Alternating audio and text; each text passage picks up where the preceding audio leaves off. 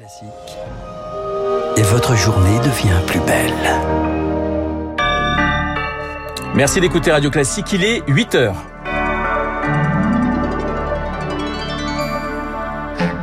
La matinale de Radio Classique avec Renaud Blanc.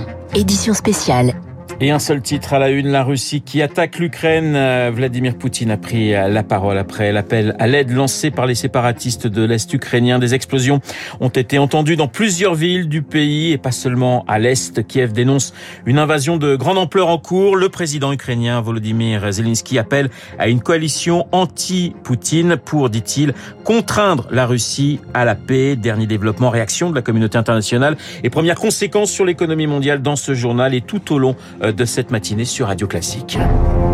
Radio Classique. Les circonstances exigent de notre part des actions fermes et immédiates. Les républiques populaires du Donbass ont demandé l'aide de la Russie. J'ai décidé de lancer une opération militaire. Son objectif est la protection des personnes qui, depuis huit ans, souffrent d'abus et de génocide de la part du régime de Kiev.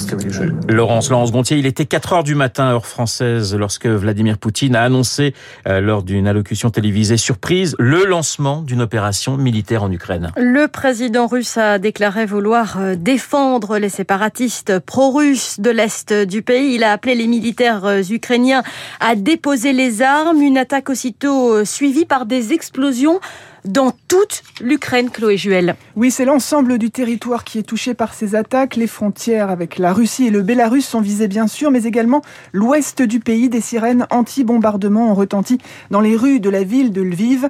Même scénario à Kiev au nord de l'Ukraine, à Odessa sur la mer Noire au sud du pays, mais aussi à Kramatorsk et Kharkiv à l'est du pays. C'est donc une invasion de grande ampleur selon le ministre ukrainien des Affaires étrangères. Les condamnations internationales s'enchaînent, Chloé. Hein oui, Joe Biden dénonce une attaque injustifiée et une guerre préméditée. Face aux défis russes, les mots ne sont plus les mêmes. La Russie a fait le choix de la guerre pour l'ambassadeur de France à l'ONU.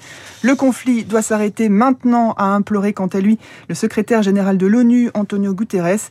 Condamnation ferme également de la part de la présidente de la Commission européenne, Ursula von der Leyen.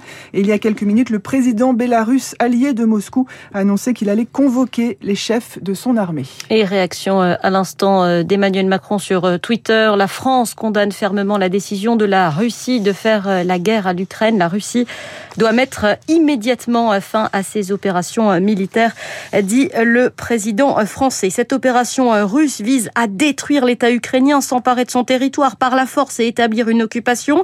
Réaction du ministre ukrainien des Affaires étrangères, le président Zelensky s'est quant à lui directement adressé au peuple ukrainien. Pas de panique. Nous sommes forts. Nous sommes prêts à tout. Nous vaincrons parce que nous sommes l'Ukraine. Vive l'Ukraine.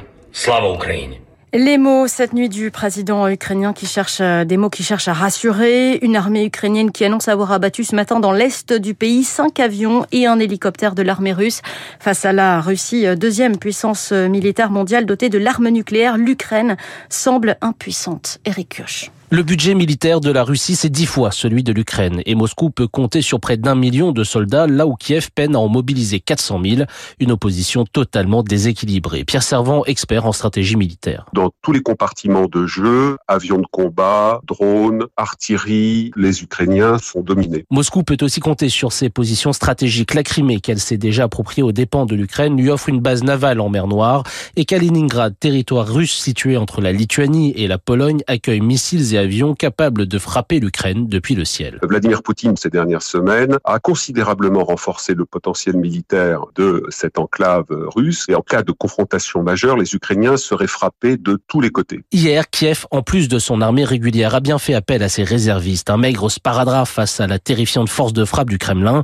Le colonel Michel Goya, spécialiste militaire. Il n'y a rien de véritablement consistant pour arrêter les colonnes blindées russes. On a des gens qui savent à peine combattre, qui s'entraînent en catastrophe avec des armes en bois. Sous-équipée, sous-entraînée, l'armée ukrainienne compte sur les livraisons d'armes de l'OTAN, missiles anti-chars, anti-avions, casques, équipements, livrés au compte-gouttes depuis janvier. Ils arrivent peut-être déjà trop tard. L'Ukraine qui a fermé son espace aérien pour l'aviation civile.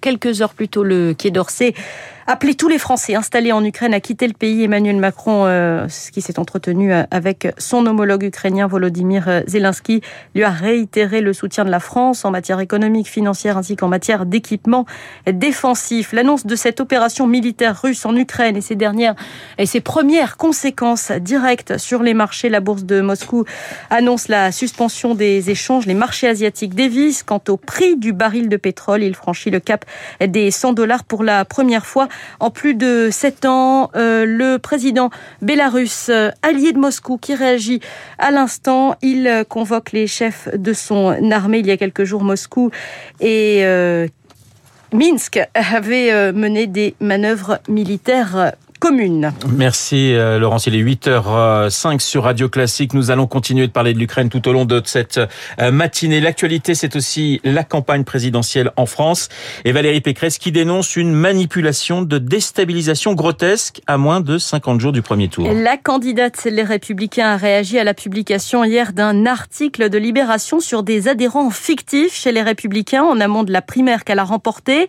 Le parti a saisi la justice contre le journal pour le politologue Benjamin Morel, ces révélations sont un nouveau caillou dans la chaussure de Valérie Pécresse, déjà très à la peine dans les sondages. Ça risque de fragiliser la cohésion au sein du parti. On commençait à avoir des signes de faiblesse, mais malgré tout, ça tenait.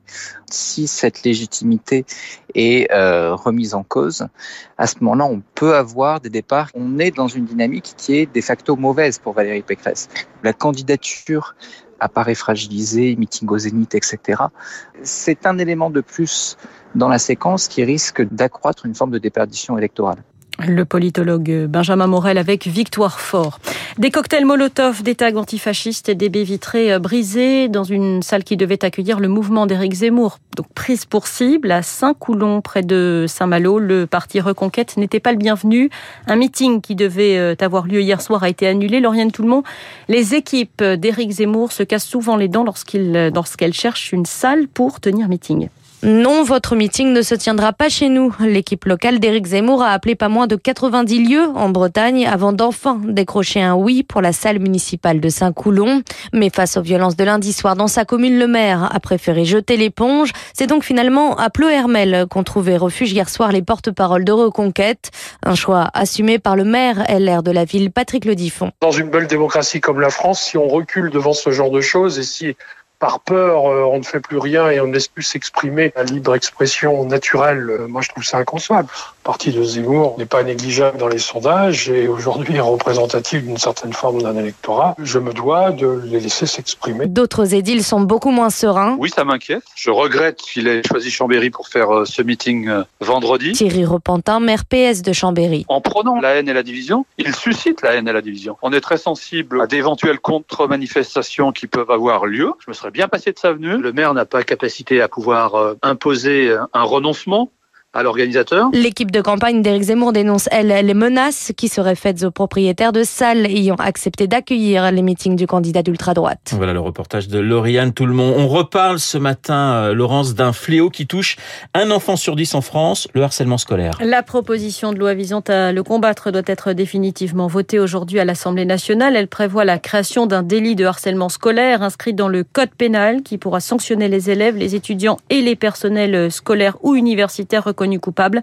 Des recours existent déjà. Quels sont-ils, Elodie Bilfrit Premier réflexe, contacter l'établissement pour trouver une solution en interne. Le cas échéant, vous pouvez demander un changement d'école en saisissant la direction académique. Autre piste, contacter les associations ou composer le 3020, le numéro d'urgence du gouvernement pour signaler les faits et obtenir des conseils. Enfin, il y a la voie judiciaire. Aujourd'hui, la loi sanctionne le harcèlement moral dont le harcèlement sur mineur est une circonstance aggravante, tout comme le cyberharcèlement.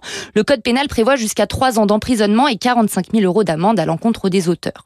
Cette proposition de loi vient étoffer le texte existant en consacrant un délit de harcèlement scolaire. Il ajoute des sanctions alourdies en cas de suicide ou de tentative de suicide de la victime, jusqu'à 10 ans de prison et 150 000 euros d'amende. Pour ses défenseurs, la création de ce délit spécifique lié au harcèlement scolaire permettra de faciliter le dépôt de plainte. En bref, l'amélioration sur le front du Covid en France. Le gouvernement conditionne toujours la levée du pass vaccinal à un passage sous le seuil des 1500 patients en réa et un taux d'incidence de 500 pour 100 000 habitants. Pendant ce temps, Hong Kong redoute de voir son système sanitaire déborder face à la flambée des cas de Covid. Le gouvernement vient d'autoriser en urgence le personnel médical de Chine continentale à venir exercer sur son territoire. 8h09 sur Radio Classique. Je vous rappelle la principale information, principale information de la nuit, la Russie qui attaque l'Ukraine, Vladimir Poutine qui a pris la parole après l'appel lancé par les séparatistes de l'Est de l'Ukraine. Des explosions ont été entendues dans tout le pays. Kiev dénonce une invasion de grande ampleur en cours. Justement, je vous propose d'entendre ces explosions prises par des téléphones portables des, des, des Ukrainiens dans certaines villes. Écoutez. Et nous en reparlerons évidemment de cette situation en Ukraine avec mon invité juste après l'édito politique d'Arthur Berda. Ça sera, je serai en ligne avec, je serai en ligne avec le général Jérôme Pellistrandi, rédacteur en chef de la revue Défense nationale. Dans un instant donc l'édito politique.